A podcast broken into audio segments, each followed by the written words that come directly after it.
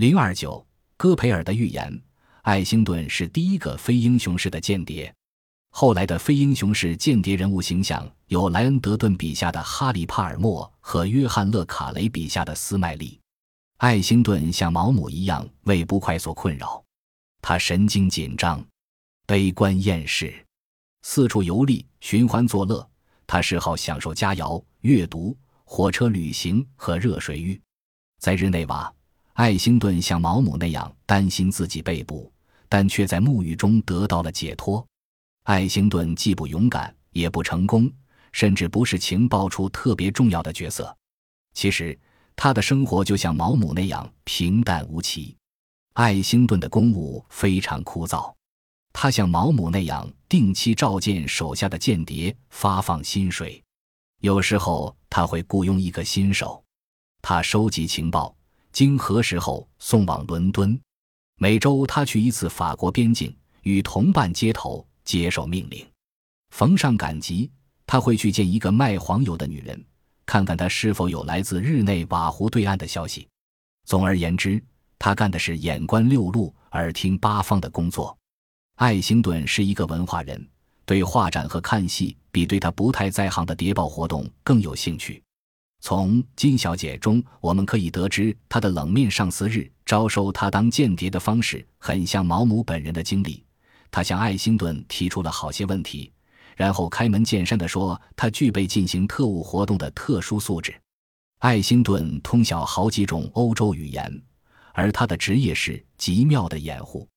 他可以借口写作，毫不引人注意地前往任何一个中立国家。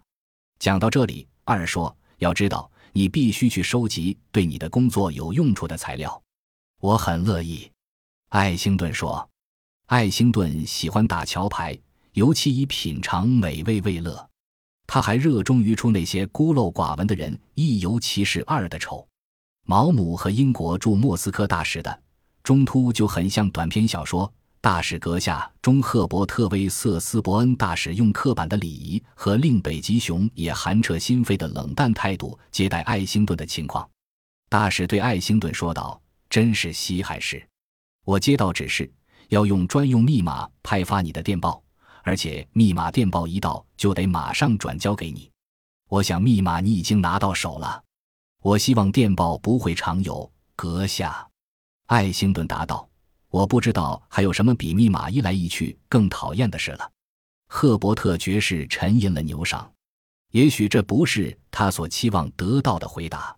在哈林顿先生的衣服里，从爱辛顿身上也反映出毛姆和他那四名执行俄国使命的旅伴之间的关系。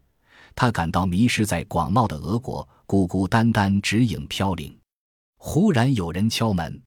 爱辛顿高兴地用他学来的几个俄语单词嚷起来，门开了，他一下子站起来，进来，进来，他嚷道：“见到你们真是太好了。”走进来三个人，他认识他们，他们乘的也是从旧金山驶往横滨的那班轮船，但是根据指示，他们不得在途中与爱辛顿联系。他们是因进行革命活动而长期流亡在美国的捷克人。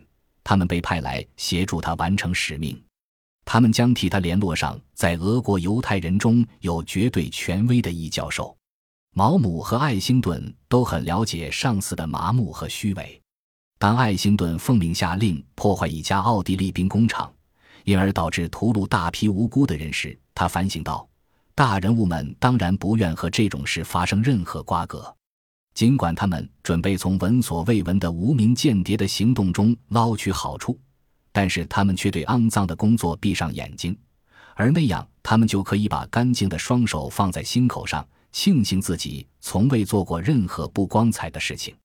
在爱辛顿1941年版的简介中，毛姆讲到，二战中戈培尔曾在广播里预言。